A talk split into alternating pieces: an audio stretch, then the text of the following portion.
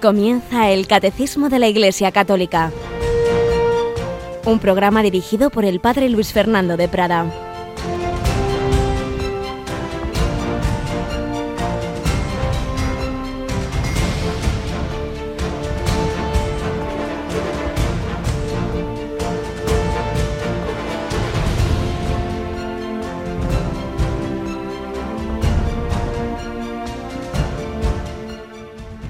Alabados sean Jesús, María y José. Muy buenos días.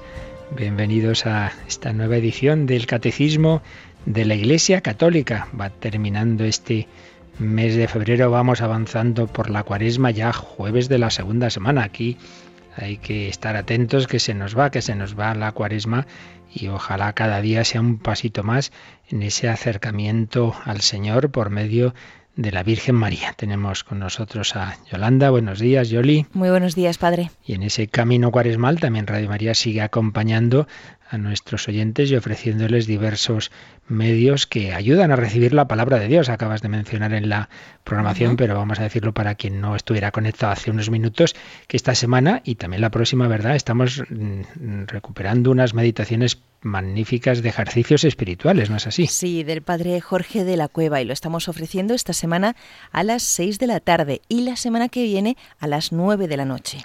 Teníamos la semana anterior una tanda de charlas cuaresmales del padre Diego Muñoz, diez y media de la mañana. Muchos están pidiendo ya el CD recopilatorio de esas seis charlas.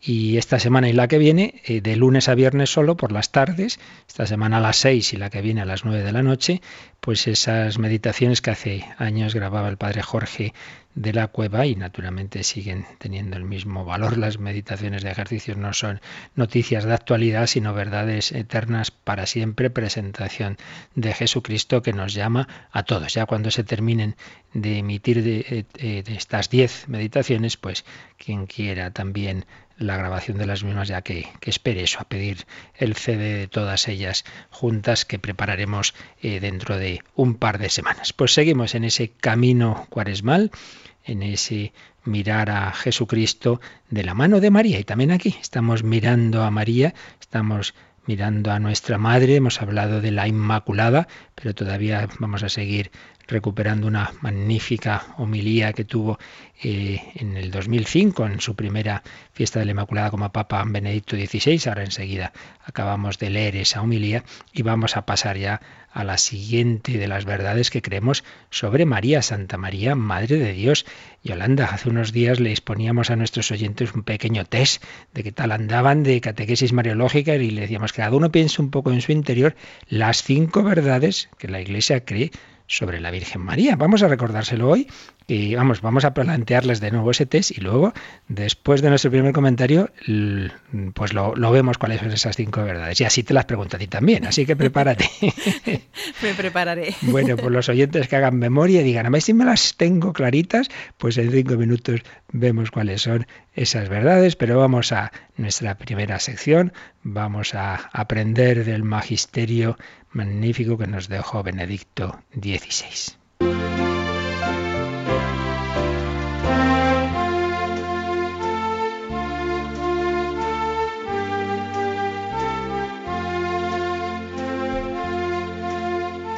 Estábamos viendo algunas, algunas solo aportaciones de los últimos papas a la devoción mariana, a la espiritualidad mariana. Y en el caso de Benedicto XVI estábamos fijándonos en algunas de sus homilías. Concretamente estábamos resumiendo la homilía del 8 de diciembre de 2005, la primera fiesta de la Inmaculada que celebró como sumo pontífice. Habíamos leído ya varios párrafos y estábamos en el comentario que hacía ese día al pasaje del Génesis. Dado que la Inmaculada Concepción significa que ya está exenta del pecado original y llena de gracia, entonces el Papa Ratzinger explicaba esto del pecado y nos decía, amor no es dependencia, sino don que nos hace vivir.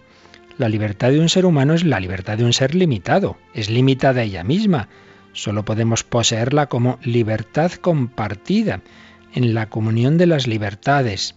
La libertad solo puede desarrollarse si vivimos, como debemos, unos con otros y unos para otros.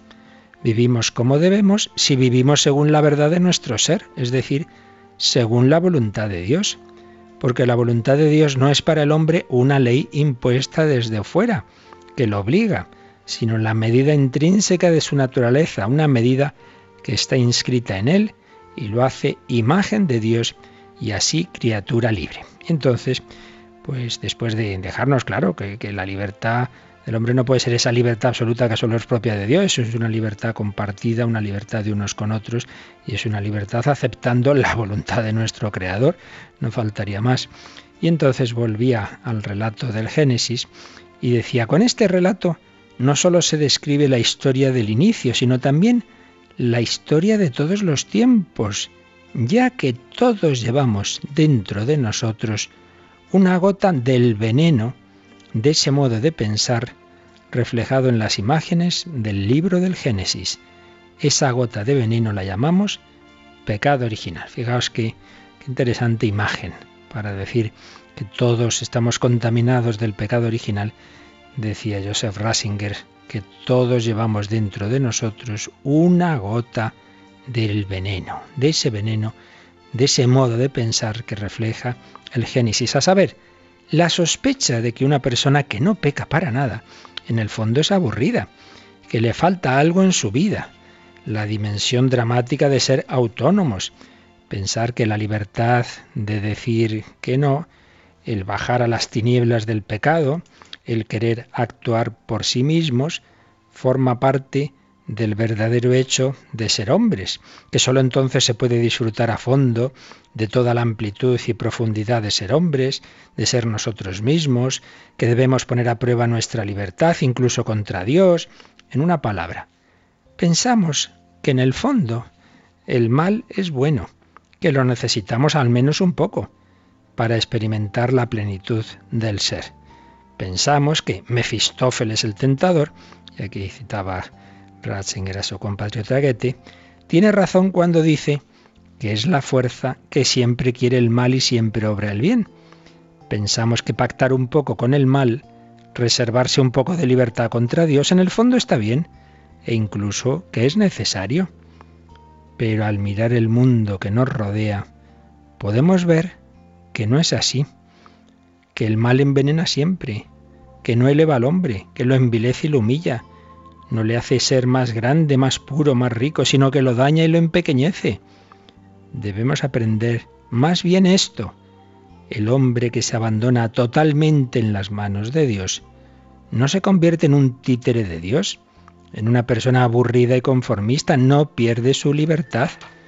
Solo el hombre que se pone totalmente en manos de Dios encuentra la verdadera libertad, la amplitud grande y creativa de la libertad del bien.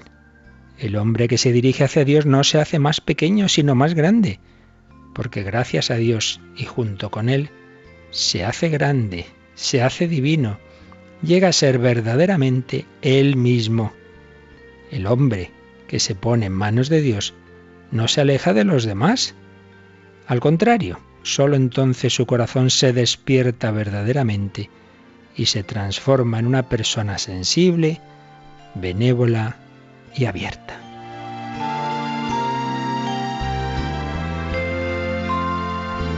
Pues obviamente estas palabras que decía Benedito XVI sobre ese hombre que se fía de Dios, en quien mejor se aplican es en la Virgen María. Por eso seguía diciendo el Papa, cuanto más cerca está el hombre de Dios, tanto más cerca está de los hombres. Lo vemos en María. El hecho de que está totalmente en Dios es la razón por la que está también tan cerca de los hombres. Por eso puede ser la madre de todo consuelo y toda ayuda, una madre a la que todos, en cualquier necesidad, pueden osar dirigirse en su debilidad y en su pecado, porque ya lo comprende todo, y es para todos la fuerza abierta de la bondad creativa. En ella, Dios graba su propia imagen, la imagen de aquel que sigue a la oveja perdida hasta las montañas, espinos y abrojos de los pecados de este mundo, dejándose herir por la corona de espinas de estos pecados, para tomar la oveja entre sus sobre sus hombros y llevarla a casa. Como madre que se compadece, María es la figura anticipada y el retrato permanente del Hijo.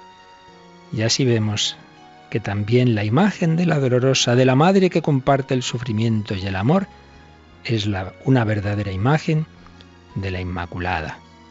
Su corazón, mediante el ser y el sentir con Dios, se ensanchó. En ella la bondad de Dios se acercó y se acerca mucho a nosotros. Así, María está ante nosotros como signo de consuelo, de aliento y de esperanza. Y terminaba Benedicto XVI su homilía diciéndonos que la Virgen a cada uno de nosotros se dirige y como que nos dije, nos viene a decir estas palabras. A cada uno, por tanto, piénsala, querido oyente, también para ti. María te dice, ten la valentía de osar con Dios. Prueba, no tengas miedo de Él. Ten la valentía de arriesgar con la fe. Ten la valentía de arriesgar con la bondad. Ten la valentía de arriesgar con el corazón puro. Comprométete con Dios. Y entonces verás que precisamente así tu vida se ensancha y se ilumina y no resulta aburrida, sino llena de infinitas sorpresas, porque la bondad infinita de Dios no se agota jamás.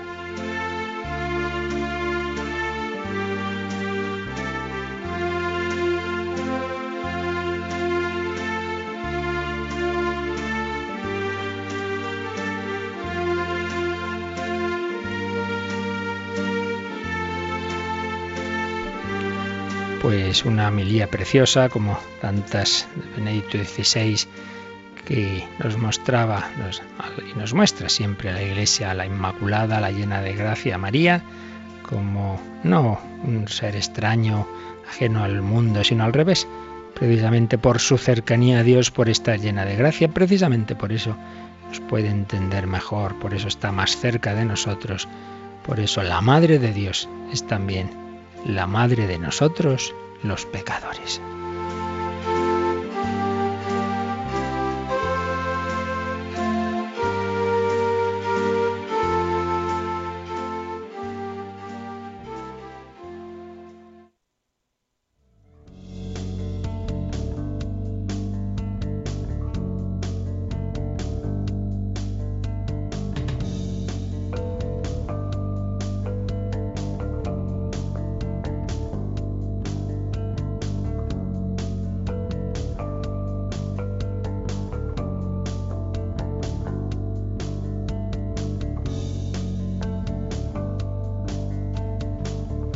Bueno, pues vamos adelante tras este magnífico pórtico de esta homilía de Benedicto XVI sobre la Inmaculada y que nos hacía ver esas repercusiones en la manera de entender ser humano, su libertad, la gracia, el pecado. Pero vamos a seguir aprendiendo de la Iglesia que en su catecismo nos muestra quién es María. Bueno, vamos a repasar ese test ¿verdad, Yolanda? ¿Cuáles eran, cuáles son esas verdades que el católico pues, pues sabe con certeza? Eh, cuáles son, cuántas son. Bueno, lo hemos dicho ya muchas veces. Espero que todos los oyentes lo hayan, hayan, hecho un esfuerzo de memoria y que se la sepan. Pero bueno, por si acaso no, vamos a ver tú qué tal andas. ¿Cuáles son esas cinco verdades? a ver, que María es Madre de Dios. Esto vamos a hablar hoy. Esa es la, la verdad central y principal. Muy bien, ¿qué más? Es Inmaculada la que iba a ser, la que estaba destinada a ser madre de Dios, pues Dios la llenó de gracia, la preparó, la hizo inmaculada, sin concebida sin pecado original. Estupendo. ¿Es virgen antes eh, y después del parto? Antes, durante, eh, o sea, antes, en y después. María siempre virgen, nació de María Virgen, la virginidad perpetua de María, estupendo. Cuarta verdad. Que fue asunta al cielo. La asunción de María a los cielos. Y la quinta mediadora de todas las gracias. Muy bien, vaya que ya, en fin, estupendo. Hemos tomado notas. Habéis tomado buenas notas otras veces, estupendo. Muy bien.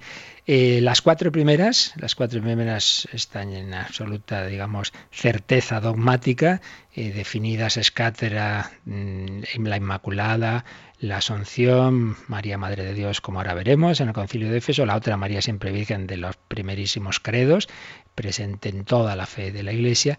Y la quinta es la que no está del todo precisada, porque además se puede expresar de muchas formas, ¿no? María, Madre de la Iglesia, medianera de todas las gracias, corredentora, Madre espiritual, en fin, tantos y tantos títulos que hacen alusión en cualquier caso a la colaboración de María a la redención, la nueva Eva, es que el primer, realmente es la primera figura con la que se expresa esta, esta verdad en los primerísimos siglos de la Iglesia, ya en el siglo II, la nueva Eva, que colaboró con el nuevo Adán, relación, o sea, colaboración de María a la redención y, relación de María con nosotros, madre de la Iglesia, madre espiritual, distintas formas de, expresarlo, está en la tradición, está en toda la oración, está en, en la liturgia, está en las letanías, pero no, no, se ha llegado a precisar con el mismo, la misma finura, digámoslo así, aquilatando hasta el último término, como se hizo en los dogmas de, la Inmaculada Concepción o de la Asunción, pues probablemente se llegue a hacer.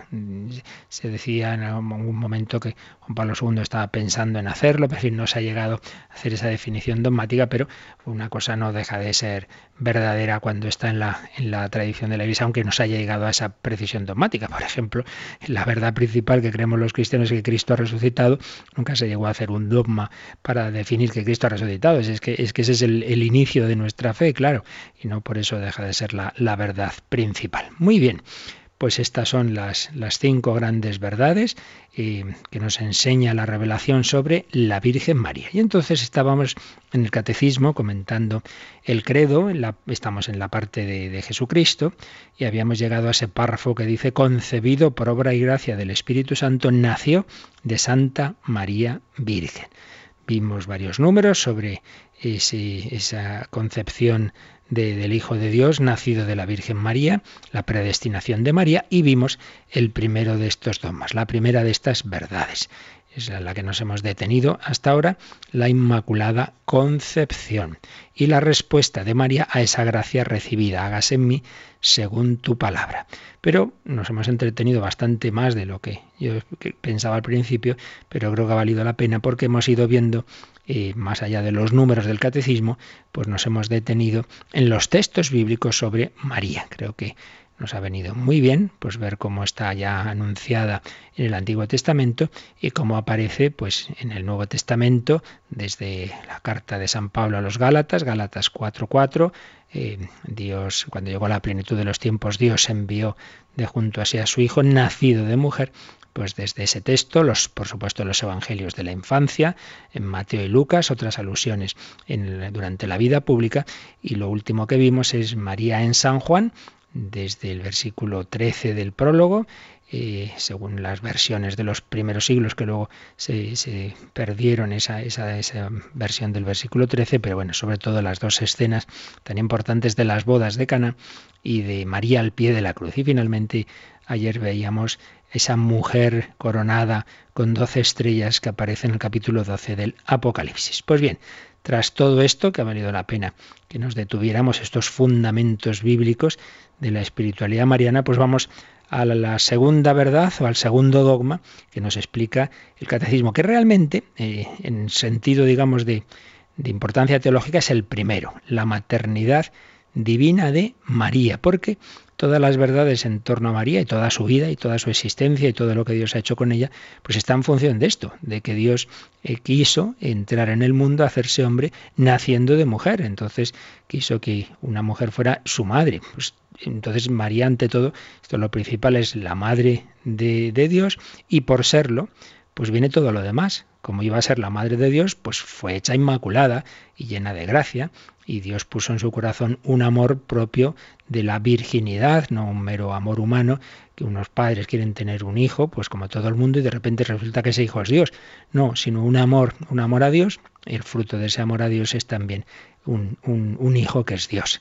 Eh, coherencia en el plan de Dios y en la psicología de las personas a las que llama a esa misión, a la persona a la que llama a esta misión en concreto, que es la Virgen María. María, Madre de Dios, María Inmaculada, María siempre virgen, pero hombre, ese cuerpo que había sido el templo del Hijo de Dios no iba a quedarse aquí corrompido en la tierra. María asunta a los cielos y María, que es la Madre de Dios, ha colaborado con Jesucristo a la redención, pues mm, también sigue colaborando. Ahora María corredentora, María medianera de todas las gracias, esa quinta verdad. Pues vamos con la principal.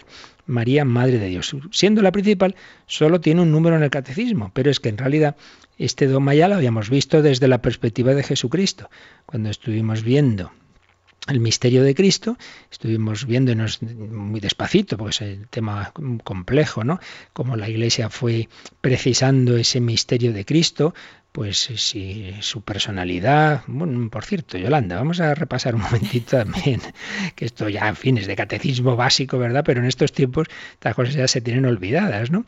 Cuando eh, eso, la Iglesia durante siglos en los primeros concilios fue precisando los términos para hablar de Cristo, hablábamos de persona, de naturaleza, vamos a ver, vamos a ver cómo era esto, cuántas personas hay en Cristo, hay una persona. Claro, es una persona, un sujeto último, el que responde a la pregunta ¿quién? ¿Quién es ese? Es, el Hijo de Dios. La segunda persona tenía una sola persona y en él cuántas naturalezas decíamos. Dos naturalezas. Claro, esa única persona es Dios y hombre. Naturaleza divina y naturaleza humana. Y por tanto, luego fuimos viendo también inteligencias, pues, pues ¿cuántas son? Dos inteligencias. Dos inteligencias, una, una divina, claro, en cuanto a Dios, infinita, y una humana, y muy especial esa inteligencia humana, pero humana a fin de cuentas, divina y humana, voluntades. Dos voluntades también. También la divina y la humana, por eso esa lucha en, en Getsemaní entre la humana que le cuesta, le cuesta la pasión y la divina, no se haga mi voluntad sino la tuya, y decíamos de pequeños, ¿y memorias cuántas? ¿Y memorias cuántas? ¿También dos? No, de memoria uno. ¿Cuál, cuál? La memoria humana. Claro, porque en cuanto Dios todo lo tiene presente. Estas cosas antes los, los, niños de hace años no las sabíamos, ¿verdad? Hoy día yo ya veo que no, mucha gente no se la sabe, por eso, aunque parezca un poco así que esto es ocioso, no, no, no. Viene bien que repasemos. Pues bien, eh, esa, cuando se define que Cristo es una única persona divina, no una persona divina y una humana, sino un único sujeto de atribución, un último sujeto, último de único sujeto último de mm, responsable de las acciones de ese Jesús que caminaba por Israel, es una única persona que es divina. Eso se define en el concilio de Éfeso y precisamente se llega a esa definición porque había habido un patriarca, Nestorio, que decía que María es madre del hombre Jesús, pero no madre de Dios. Entonces es el concilio de Éfeso, año 431, que define que hay un único sujeto divino en Cristo, esa persona divina, y que María es madre de ese sujeto, María es madre de Dios. Por tanto, esto ya lo vimos y por ello aquí pues no hace falta insistir tanto siendo tan importante esta verdad. Bueno, pues vamos a leer primero, como solemos hacer, este número 495 del Catecismo y luego lo vamos explicando. La maternidad divina de María. ¿Qué nos dice el Catecismo? Llamada en los Evangelios la Madre de Jesús, María es aclamada bajo el impulso del Espíritu como la Madre de mi Señor desde antes del nacimiento de su Hijo.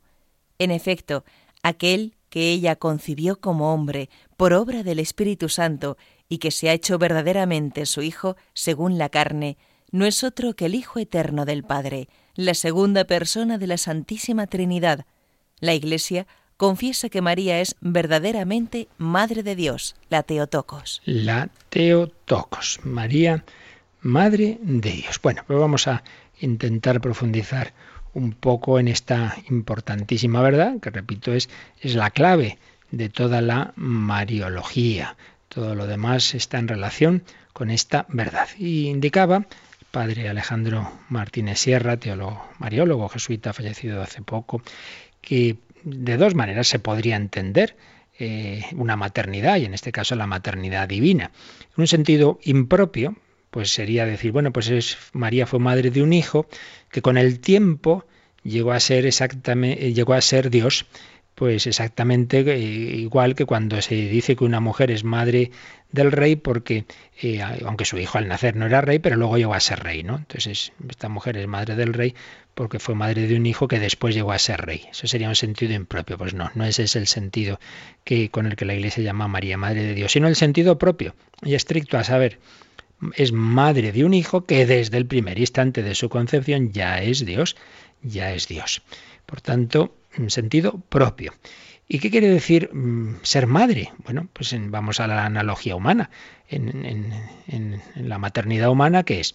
Pues la relación la relación real y permanente que la madre tiene con la persona del hijo porque le ha comunicado la naturaleza humana por medio de la concepción, de la gestación y del parto.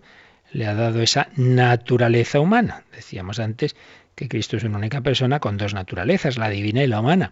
Bueno, pues la humana se la ha comunicado María. Por tanto, la maternidad divina será la relación real y permanente que la Virgen María tiene con la persona divina del Verbo a causa de la comunicación de la propia naturaleza humana por medio de la concepción, en este caso concepción virginal, de la gestación y del parto, un parto también virginal. Bueno, pues esto es lo que vamos ahora a preguntarnos. ¿Y realmente se puede llamar un sentido estricto, en un sentido propio, María Madre de Dios. Y claro, uno seguida, si piensa un poco, puede decir, pero vamos a ver, ¿cómo va a ser Madre, Madre de Dios si Dios es el origen de todo? ¿Cómo entonces es que fue primero María y luego Dios? ¿O le da el ser Dios? ¿Cómo puede ser esto? Entonces ahí nos podemos hacer un poco de lío. Por eso es tan importante el tener claro pues lo que veíamos sobre, sobre el misterio de Cristo, sobre su personalidad.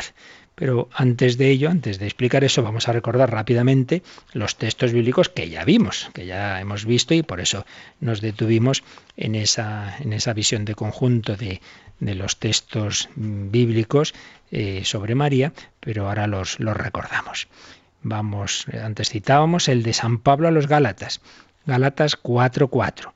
Cuando llegó la plenitud de los tiempos, envió Dios a su Hijo, nacido de una mujer y ya decíamos que el verbo usado para envió presupone la preexistencia del enviado. Es, pues se podía traducir Dios envió de junto a sí, al que tenía junto a sí, pues lo envió, lo envió al mundo. Envió Dios a su Hijo nacido de una mujer.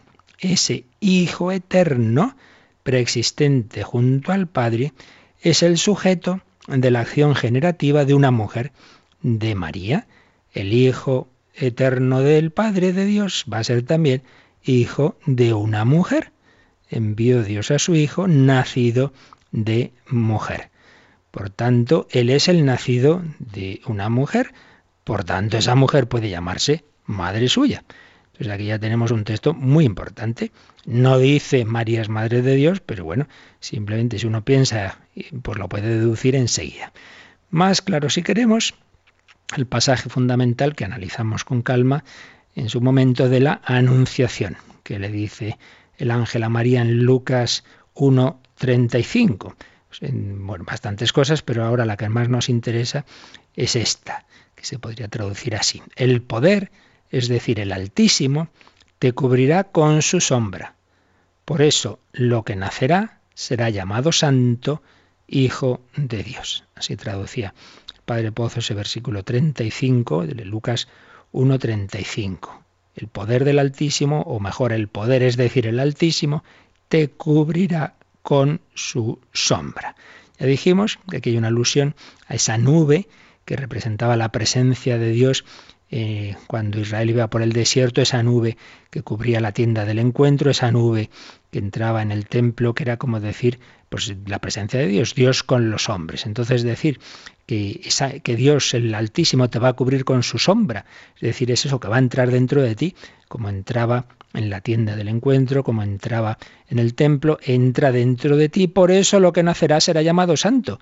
Es decir, quien entra en ti no es el semen de un varón, no, es la acción de Dios, no en el sentido generativo físico, evidentemente, sino simplemente que Dios en su omnipotencia va a entrar en ese, va a hacer que, que el seno de María se haga fecundo con una fecundidad infinita, la fecundidad de tener en sus entrañas, pues al Dios infinito, pero porque Dios mismo en su omnipotencia hace esa, esa acción milagrosa. Dios mismo va a estar en el seno de María como en el arca de la nueva alianza tomando carne de sus entrañas. Por eso, porque Dios va a estar dentro de ella, porque Dios cubre a María con su sombra, por eso lo que nacerá de ella será el Hijo eterno del Padre.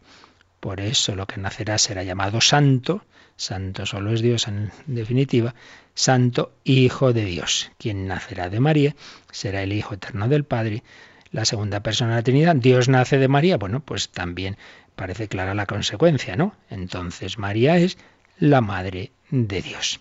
Hay un tercer pasaje que no hemos citado hasta ahora porque no es explícitamente mariológico, pero que en este tema que estamos viendo ahora es muy importante y de cara también a, ver cómo, cómo, en el Nuevo Testamento aparece muy clara esa, esa fe de los primeros cristianos en la divinidad de Jesucristo.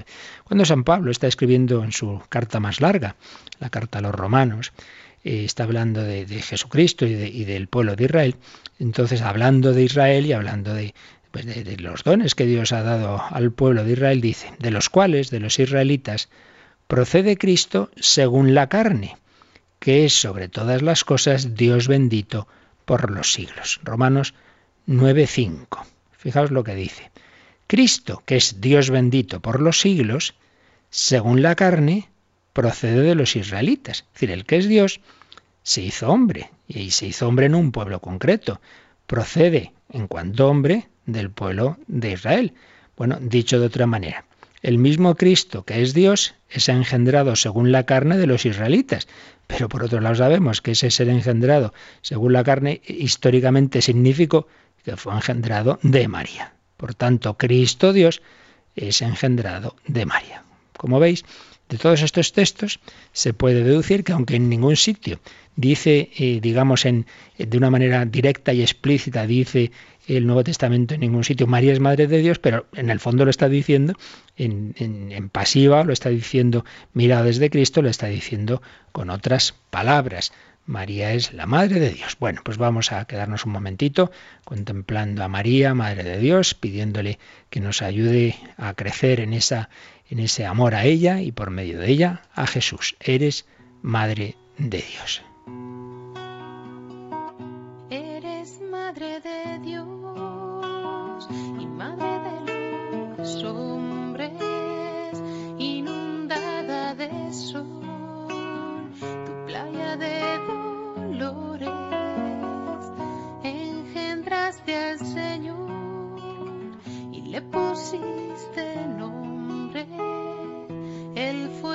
I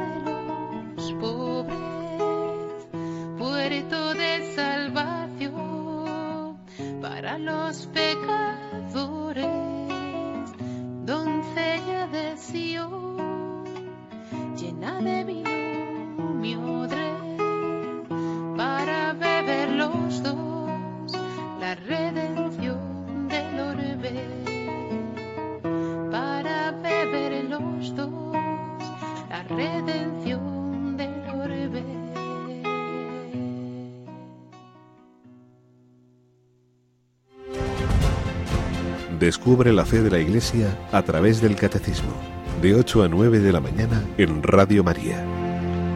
Hemos visto esos textos, pero nos faltaba recordar eh, uno muy importante que menciona el propio Catecismo. Cuando Isabel, en la visitación, le dice a María, ¿de dónde a mí que la madre de mi Señor venga a mí? Lucas 1.43. Si los textos anteriores pues lo veíamos, digamos, de una manera como más implícita, aquí es muy explícito, la madre de mi Señor, que ya hemos explicado mil veces, que Señor, eh, normalmente, el término griego Kyrios, era la manera como los como el Nuevo Testamento y ya antes la traducción griega del Antiguo Testamento que se llama de los 70, Kyrios viene a ser la manera respetuosa de llamar a Dios para no mencionar el nombre santo de Yahvé, pues es Kyrios, Señor. Entonces cuando Isabel, sin duda por luz del Espíritu Santo, si no imposible, pues recibe ese don de la fe de que María es la madre de mi Señor, pues está diciendo lo mismo que decimos nosotros, la madre de Dios. Por tanto, aquí tenemos un texto más explícito. Y bueno, no vamos a repetir todo lo que vimos en los evangelios de la infancia, todo lo que vimos sobre la concepción de Jesús virginal en María, pero no nos olvidemos del término Emmanuel.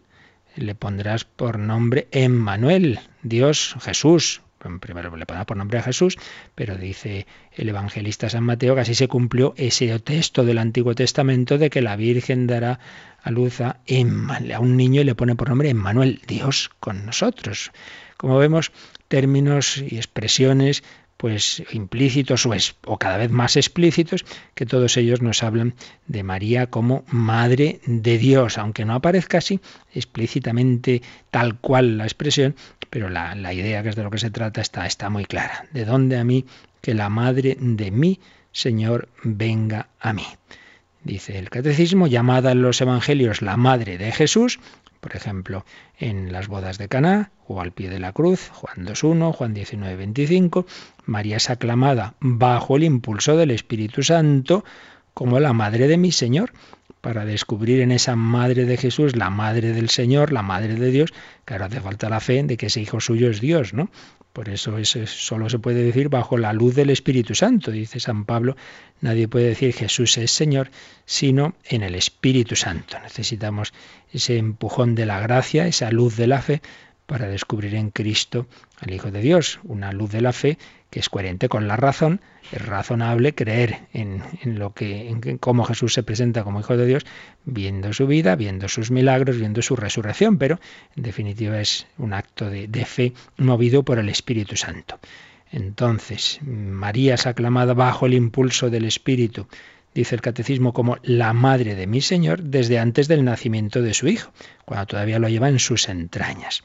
Y lo explica a continuación el Catecismo, el 495, en efecto, aquel que ella concibió como hombre por obra del Espíritu Santo y que se ha hecho verdaderamente su hijo según la carne, el que ella concibió como hombre, que se ha hecho su hijo según la carne, que lo es verdaderamente, es hijo de María.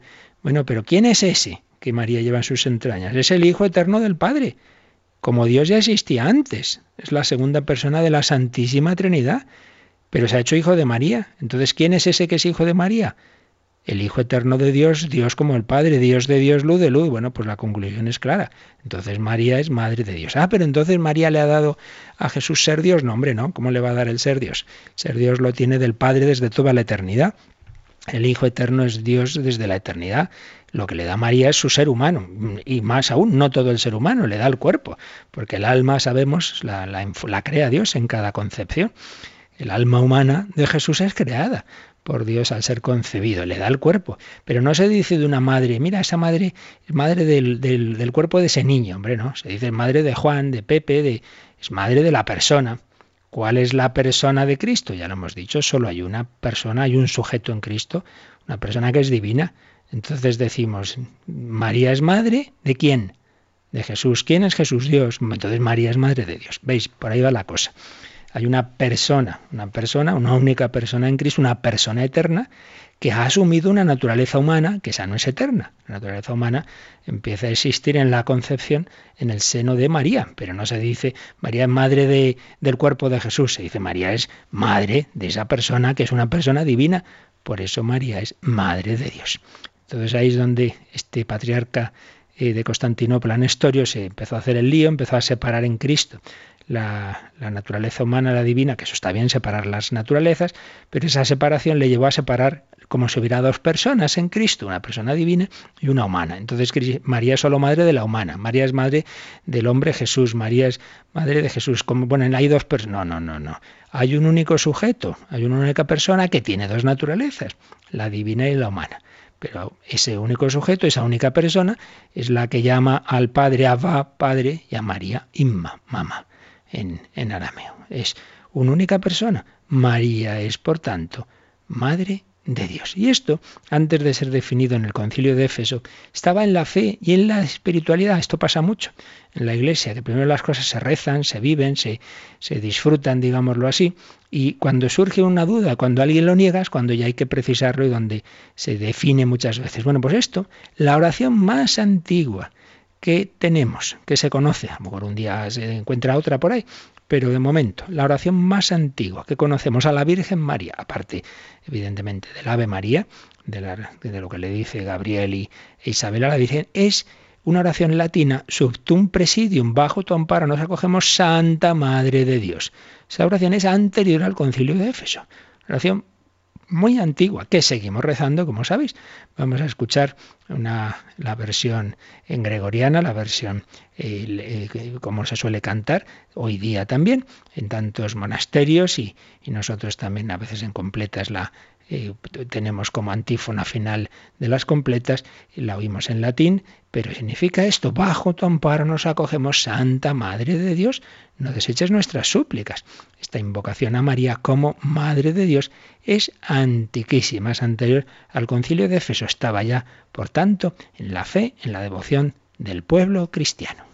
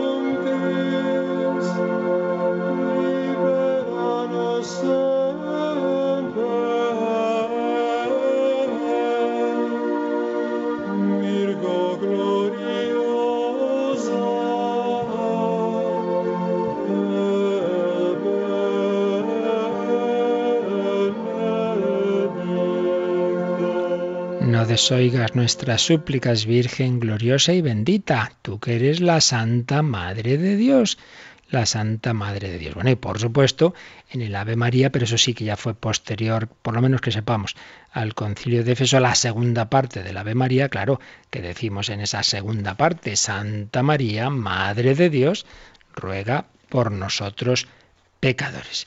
Y este número que hemos leído del, del, catecismo precisamente hace alusión a ese otro número del final del catecismo en que nos habla de esa, de esa, del Ave María. Vamos a leer, Yolanda, ese número aquí citado al margen, el 2677, 2677 sobre el Ave María, para que especialmente pues hoy, cuando la recemos, pues nos demos más cuenta de lo que estamos rezando y de cómo está ahí presente esta verdad fundamental, este dogma de la maternidad divina de María. Leemos el primer párrafo del 2677.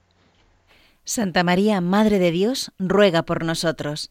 Con Isabel nos maravillamos y decimos, ¿de dónde a mí que la Madre de mi Señor venga a mí? Porque nos da a Jesús su Hijo. María es Madre de Dios y Madre nuestra. Podemos confiarle todos nuestros cuidados y nuestras peticiones ora por nosotros, como ella oró por sí misma. Hágase en mí según tu palabra. Confiándonos a su oración, nos abandonamos con ella en la voluntad de Dios. Hágase tu voluntad. Luego ya explica la segunda parte, ruega por nosotros pecadores, pero aquí nos fijamos en esta primera, que es la que hoy nos interesa. Santa María, Madre de Dios, ruega por nosotros. Pues fijaos qué bonito lo que nos ha dicho el catecismo. Con Isabel nos maravillamos y decimos, ¿de dónde a mí que la madre de mi Señor venga a mí? O dicho de otra manera, pero ¿quién soy yo para hablar con la madre de Dios? Que, estamos muy acostumbrados aquí ya como muy normal. Oye, que si te dijeran, oye, que mañana te concede audiencia al Papa, uy, qué bien. Bueno, pues mucho más que el Papa es la Madre de Dios, no faltaría más. Pues ahí no hay que tienes que pedir audiencia a ningún jefe de la Casa Pontificia. María te la concede enseguida. Eh, métete en tu, en tu corazón y invoca a María, Santa María, Madre de Dios. Pero ¿quién soy yo? Por eso eh, Juan Diego, el mexicanito, aquel indicito que se le aparece la, Virgen también la llamaba la Madre de Dios y se asombraba, ¿no? Pues si yo soy un pobrecito, yo, yo, yo quién soy, yo quién soy, pues María, Madre de Dios, lo es de todos los hombres, porque a ella le dijo Jesús, como veíamos el otro día, ahí tienes a tu hijo. Por eso dice aquí el catecismo, porque nos da a Jesús su hijo, María es Madre de Dios y Madre nuestra. Podemos confiarle todos nuestros cuidados y nuestras peticiones. De nuevo aquí me viene a la mente esas palabras preciosas de la Virgen de Guadalupe a Juan Diego, que el Papa Francisco ha recordado bastantes veces. Eh, no estoy yo aquí que soy tu madre. Cuando está Juan Diego todo agobiado, su hijo, su, su tío se está muriendo. No estoy yo aquí que soy tu madre. No estás por ventura en mi regazo. ¿Qué es eso que te turba y aflige? María es nuestra madre, podemos confiarle todos nuestros cuidados y nuestras peticiones. Ora por nosotros, ella, ora por nosotros como oró por sí misma, diciendo hágase en mí según tu palabra. Confiándonos a su oración, a la oración de María, nos abandonamos con ella en la voluntad de Dios, hágase tu voluntad. Madre, mm, voy a tener esta operación, voy a tener esto, tengo tal problema, bueno, yo voy a hacer lo que, lo que crea que debo hacer, pero hágase hágase la voluntad de Dios, hágase mm, tu voluntad, María, que es la voluntad de Dios. Ayúdame a aceptar esa voluntad divina. Me fío. Santa María, Madre de Dios, la excelsa, inmaculada Virgen María, llena de gracia, concebida sin pecado, por ser Madre de Dios. Sin embargo, no por eso deja de tener esa cercanía a nosotros pecadores. Santa María, Madre de Dios, Teotocos, ruega por nosotros pecadores. Esta es la verdad central de nuestra fe sobre la Virgen María. ¿Quién ha negado, bueno, antes de Nestorio, quién negaba la maternidad divina de María? Hombre, claro, en primer lugar, aquellos que no tenían fe en la divinidad de Jesús. Recordaréis que esto lo vimos con calma, esa negación de la plena y, total divinidad de Cristo, pues eh, sobre todo la herejía más extendida fue el arrianismo. Aquel sacerdote se llamaba Arrio, que decía, bueno, Jesús es sí, Dios en relación con nosotros, pero un Dios creado por el Padre en el tiempo, hubo un tiempo en que no existía el verbo, no, ¿qué es eso? Eso nada, es Dios de Dios, luz de luz, Dios verdadero de Dios verdadero. Bueno, esto ya lo vimos, pero lo que nos interesa ahora es que, claro, si Jesús no es Dios, entonces María no es Madre de Dios, evidentemente. Pero también lo negaban, en el lado contrario, los, los gnósticos, docetas, los valentinianos, todos estos mm, pensaban que, el Dios verdadero no podía hacerse realmente hombre. Eso les parecía que la humanidad, sobre todo la materia, el cuerpo, eso no, no es digno de Dios, ¿no? Entonces Jesús no tuvo un cuerpo real, no tuvo un cuerpo real, era solo un cuerpo aparente. Eso es, docetismo viene de eso, de apariencia. O, según los valentinianos, el cuerpo de Jesús era un cuerpo celeste, no era un cuerpo engendrado de María, sino pasado por María. Entonces, claro, también para estos María no es Madre de Dios porque realmente no le ha dado, no, no, ha, sido engendrado en, ella ese cuerpo de Jesús. ¿Veis? En el extremo contrario, uno niegan que sea Dios, otros niegan que sea verdadero hombre. Eh, tanto en un caso como en otro, pues, pues no, no, no aparece María como Madre de Dios. Por eso esto es muy, muy interesante, como todas las verdades de, de la fe católica, como son verdad, pues claro, todas están relacionadas. Y si tocas una, tocas todas. Entonces, las verdades que hemos dicho, esas cinco verdades sobre María, son un test de otras muchas verdades de, la fe. Si uno niega que María sea Madre de Dios, normalmente es que está fallando en otras cosas también de la fe, ¿no? Por ejemplo, aquí, ya digo, podría uno fallar por no tener fe en la divinidad de Cristo o, o por no tener claro que es verdadero hombre, ¿no? Estas dos herejías que de un extremo y de otro se dieron en los primeros siglos de la Iglesia y frente a ellas reaccionaron los, los santos padres que llamamos, pero muy pronto, ¿eh? fijaos San Ignacio de Antioquía, que muere, si no me equivoco, el 107, pues ya tiene todo esto muy claro, San Justino, San, San Ireneo, San Hipólito, Tertuliano, todos estos mm, profesan con fórmulas inequívocas la maternidad divina de María, aunque no la llamen todavía así, con ese título de Madre de Dios, pero vienen a, decir lo mismo. Eh, por ejemplo, mm, aunque es un texto discutido, Hipólito de Roma dice, José se desposó con María y se constituyó en testigo fidedigno de la Madre de Dios. Entonces, bueno, por supuesto está el concilio de Nicea, año 325, que afirma frente a los arrianos la, la fe en la naturaleza divina de Cristo.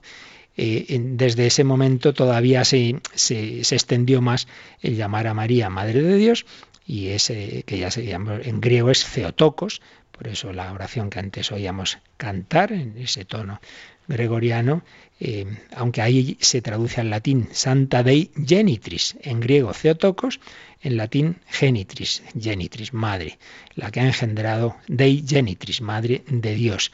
Eh, Theotokos o Dei Genitris, pues Theotokos, expresión es griega madre de Dios, es una expresión que ya emplea Alejandro de Alejandría que estuvo en, como obispo de Alejandría el año 312, del 312 al 328. La van a repetir San Atanasio, San Basilio, San Gregorio Nacianceno, San Gregorio de Nisa, San Cirilo de Jerusalén. En fin, que no es algo que aparece en el, el concilio de Éfeso 431, es muy anterior. Santa Madre de Dios, engendradora de Dios, como dice también San Ambrosio, y así llegamos al concilio de Éfeso, a raíz pues de la negación de esta verdad, que como vemos ya estaba antes, por Nestorio. Bueno, pues eso que ya lo explicamos, pero lo diremos algo más el próximo día, eh, pero creo que lo esencial ya hoy lo hemos podido expresar. Santa María es Madre de Dios, porque es madre de esa persona única que hay en Cristo, que es una persona divina, aunque obviamente lo que María le ha dado a su hijo es la naturaleza humana, que se ha formado en sus entrañas, es ese cuerpo sacrosanto de Jesucristo. Pues nos quedamos así, invocando a María, alegrándonos de ser hijos suyos, y si queréis estos últimos minutos alguna consulta sobre este u otros temas, pues nos recuerdan ahora cómo se puede hacer.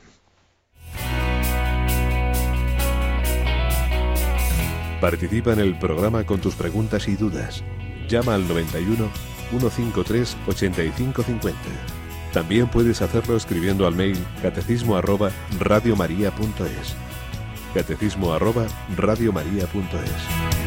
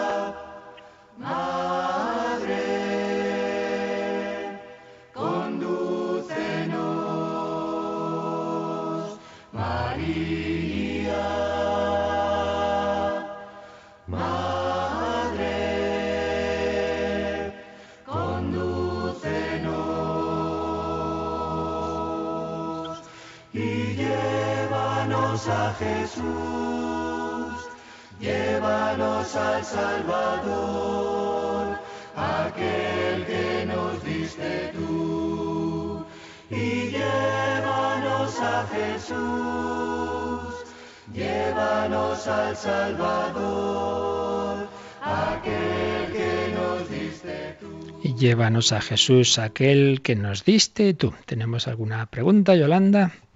Sí, eh, llamó una oyente, eh, María de Badajoz, para preguntar, ¿el culmen de la misericordia de Dios está en el corazón abierto de Cristo? Y luego también se le puede explicar en qué consiste si conocieras el don de Dios. Mm, vale.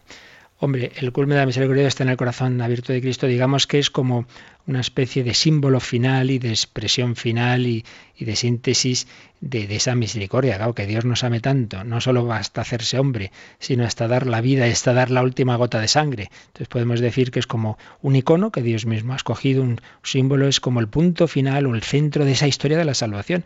Por eso San Juan Evangelista, que está ahí al pie de la cruz, resalta mucho esta escena, pero como diciendo, si es que vamos, es, es ya el el, más difícil todavía es como, como la síntesis, ¿no? En ese sentido, en cuanto, en cuanto expresión, en cuanto símbolo, eh, en cuanto resumen de todo lo que Dios ha hecho por nosotros, pues en ese sentido, pues aparece en los papas resaltada mucho esta escena, los santos padres, ¿no? Como, como un icono maravilloso de esa misericordia de Dios. Luego, si conocieras el don de Dios, es lo que le dice Jesús a, a, la, a la samaritana, ¿no? En Juan 4, cuando esa mujer está diciendo, dame de agua, dame tú esa agua que dices que no tendré más sed. Bueno, si conocieras el don de Dios y si te dieras cuenta de que la sed que tienes como la sed que tiene todo hombre, más allá de que de esta agua física que, que tú vienes aquí a buscar al pozo de Jacob, es la sed de infinito, es la sed de eternidad, es la sed de un amor verdadero, no los que vas buscando que llevaba ya cinco maridos de uno en otro, sino eh, tú tienes sed de un amor eterno, tienes sed del Espíritu Santo, tienes sed de Dios. Si conocieras el don de Dios y quién te puede dar el agua viva, es decir, si te, das, te dieras cuenta de que el único que puede llenar tu corazón es Dios, que está hecho hombre presente en mí en este momento, que te quiere dar, te quiero dar mi Espíritu, el Espíritu Santo, entonces mujer, serás feliz cuando descubras eso, más o menos, digamos, el sentido de lo que le está diciendo Jesús es, es esto a la, a la samaritana. ¿Qué más, Yoli? Yolanda, sí. Sí, también eh, nos ha llamado otra oyente de Pilar de Valencia y pregunta si le puede mm, recordar cuáles son las condiciones eh, que hay que reunir para cumplir el jubileo. Bueno, en general, en general siempre para una indulgencia plenaria eh, son las mismas y luego en cada caso, en este caso concreto del jubileo, si te digo la verdad ahora mismo, como no lo tengo esto ahora mismo delante, creo que es ir a una de las iglesias en las que se está señalada como, como iglesia jubilar y en esa iglesia pasar por esa puerta de la misericordia. Entonces uno tiene que enterarse dónde vive, pues cuál es esa iglesia jubilar. Normalmente son las catedrales, pero no solo. Por ejemplo, en Valladolid es el, santuario de la Gran Promesa del Corazón de Jesús, en Madrid hay varias iglesias.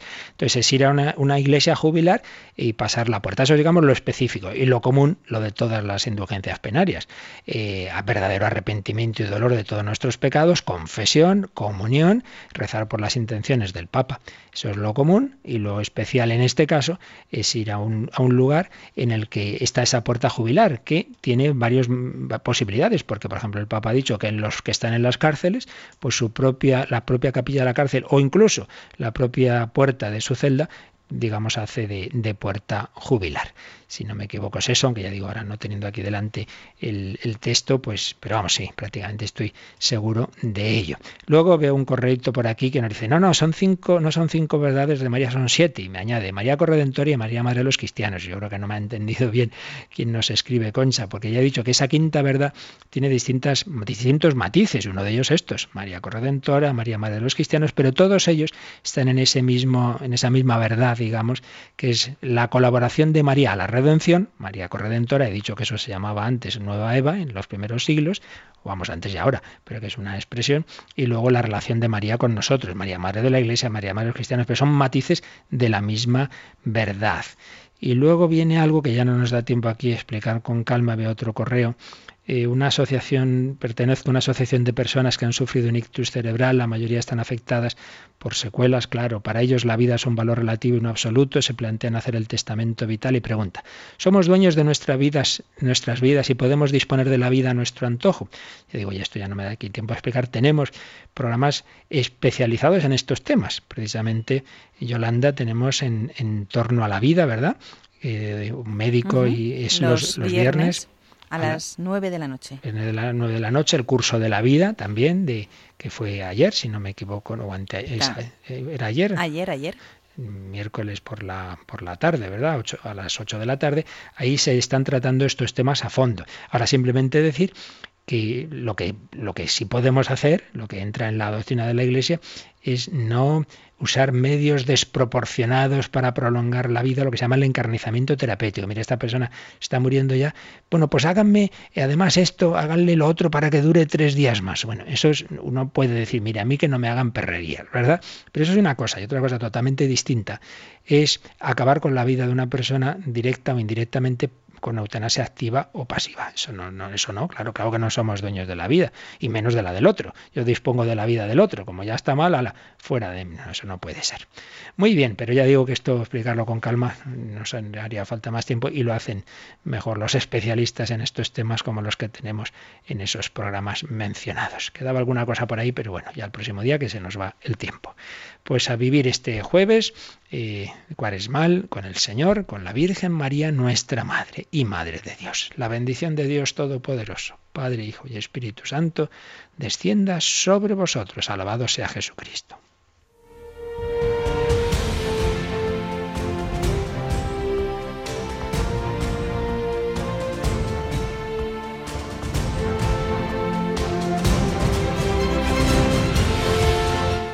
Han escuchado en Radio María el Catecismo de la Iglesia Católica.